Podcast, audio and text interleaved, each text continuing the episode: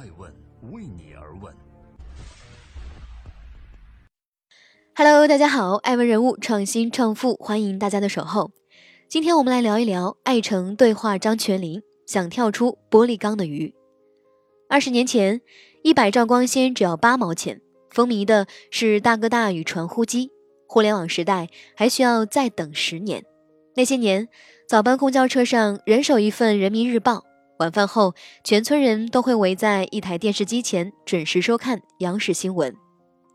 二十年前，北京大学毕业的张泉灵年仅二十四岁就考入中央电视台国际部，并担任起《中国报道》的记者、编导及主持人。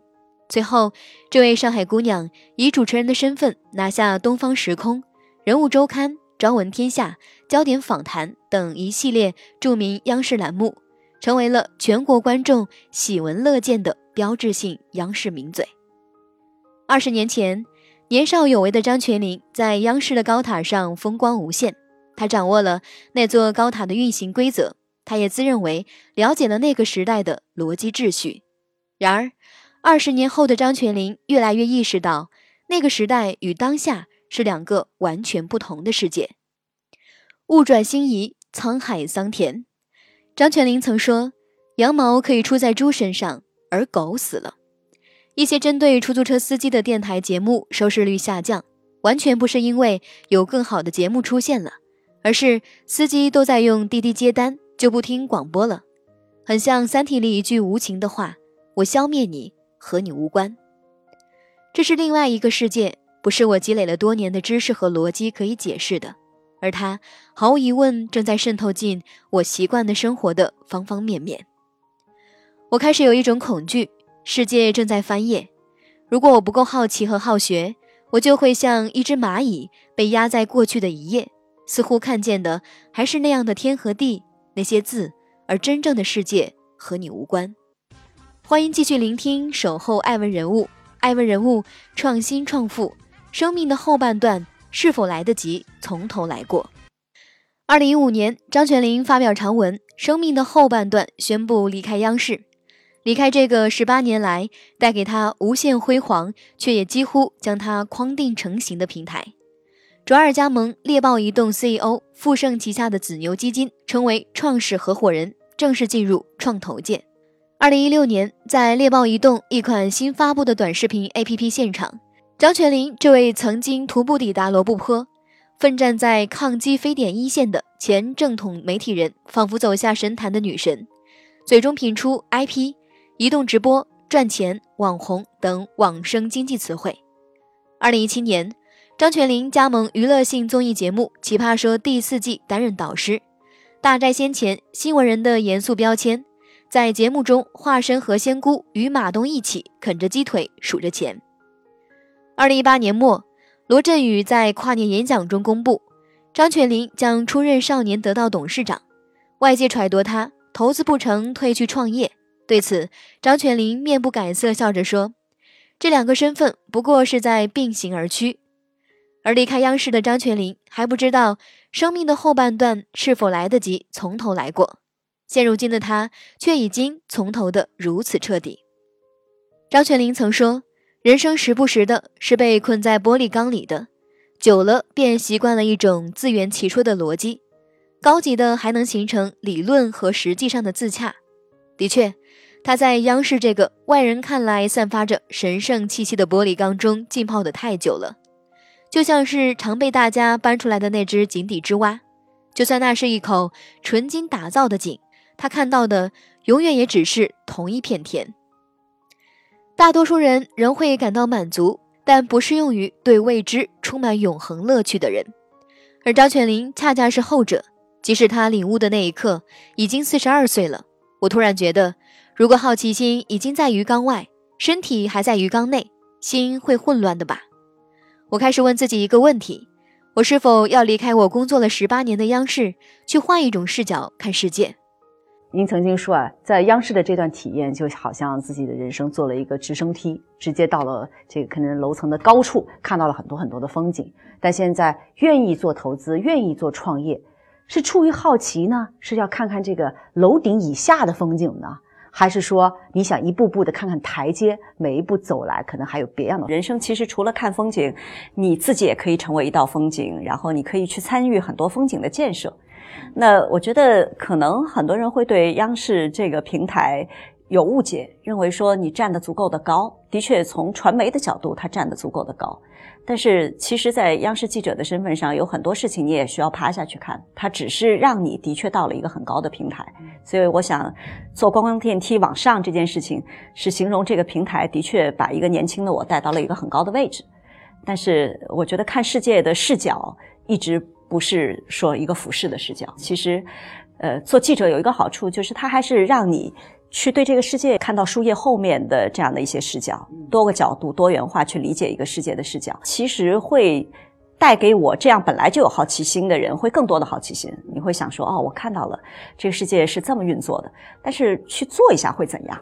啊，或者说这一部分我没看到，那这一部分没看到的地方，我想去看一看。其实你的每一次选择啊，无论是对于媒体人还是对于青年人来讲，它有一定的这个标杆意义。大家会去探究 why 为什么？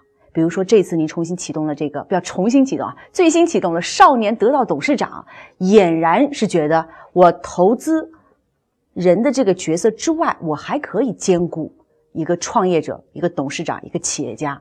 为什么呢？可能在外人看起来，它是一种身份的转变，但是其实真实的在我身上的发生，它是。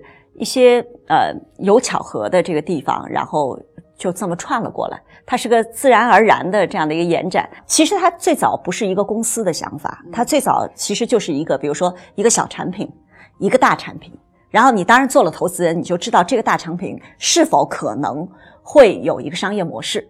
如果商业模式成立，那你自己做过投资人，你就更知道，今天你想影响到更多的人，整个的商业机构是你的特别好的工具和武器。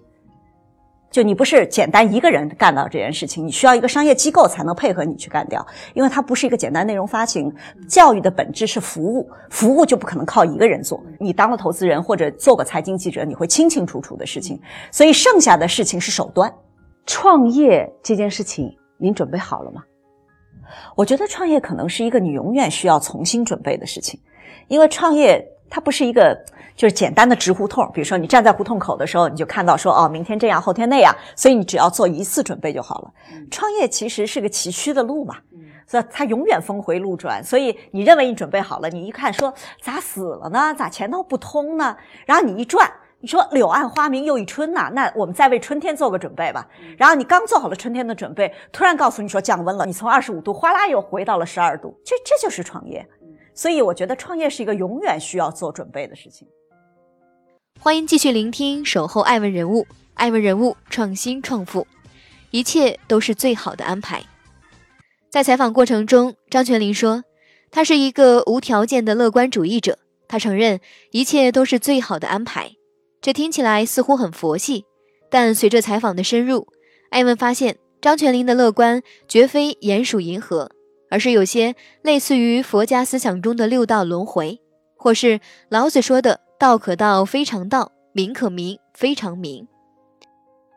我是一个无条件乐观主义者，就我的骨子里，我的底层逻辑是非常乐观的。就我的我的人生底色，跟马东相反哈。马东说他的人生底色是悲凉，我的人生底色是非常乐观的一个人。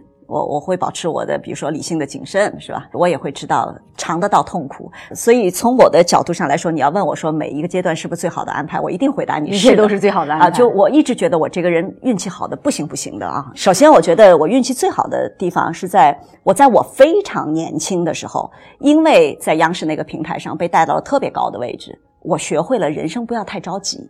如果你的人生不在年轻的时候，在足够高的位置，你可能意识不到人生是不需要太着急的。好，所以我差不多在二十六岁的时候，当时在央视的四套已经做了最好的一个栏目的最好的一个位置，已经开始当主持人，做一个日播的访谈节目。所以我就对自己说：那然后呢？我才二十六岁啊，那我二十八岁的时候在干什么？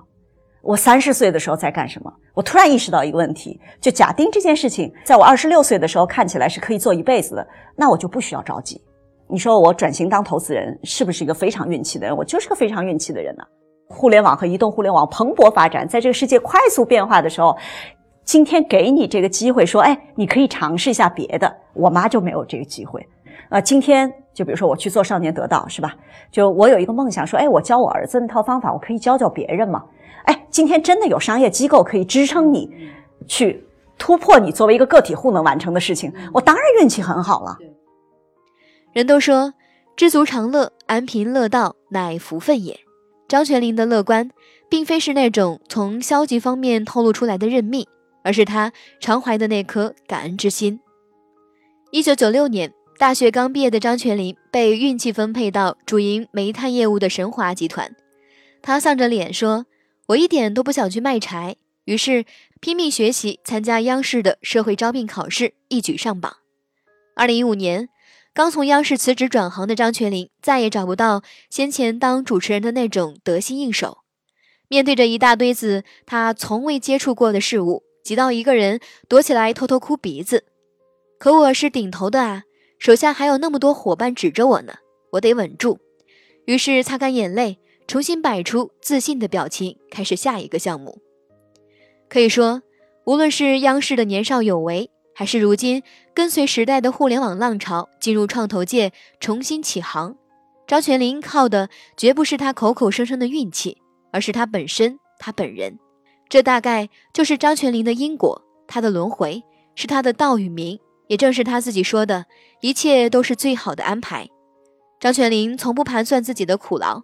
可能背后夹藏着数不清的辛苦奔波，激荡着算不尽的风起云涌，可他还是云淡风轻，把一切定义为命运。这可能就是他的乐观之道吧。他感恩每一个通过自己努力争取到的境遇，他也从不满足于每一个他轻车熟路的环境。有一句这个您对投资人的这段定义让我印象非常深刻，说投资人活得像狗，非华丽转身。那现在创业者像什么呢？驴。那是 不行，驴原地打转这不好。对，走走马嘛就跑跑吧，是吧？反正我觉得有很多事情都不像外表那么华丽，就是真的。嗯，但你内心很安宁。就对我我我内心不叫安宁，我觉得内心蛮乐观的。您的这个阶段驱动力是什么呢？人会有两个阶段，第一个阶段叫做 better life，就是我个人对对对，我更好的生活，我个人的价值。第二个阶段叫 better world，我能不能带着更多的人好一点？就是我有一个梦想，这个梦想是做成这件事儿，就会有更多的人受益。预见未来啊，十年为期，十年之后，您觉得张群林在哪里做什么？他会用个什么样的状态和这个社会合作？我不知道我十年以后在做什么。有一点事情我大概知道，叫做呃，做完我现在想做的事情，最最起码要花掉五到七年的时间。嗯，这是我知道的，就是要把这件事情做完，因为这个工作量可计算。嗯，啊，然后至少要做干五到七年的时间。所以十年以后我在干什么呢？我不知道，因为我不知道这五到七年当中会碰到什么。但我至少知道它不会是空白，因为我有一个很长的 list 在后面等着。爱问是我们看商业世界最真实的眼睛，记录时代人物，传播创新精神，探索创富法则。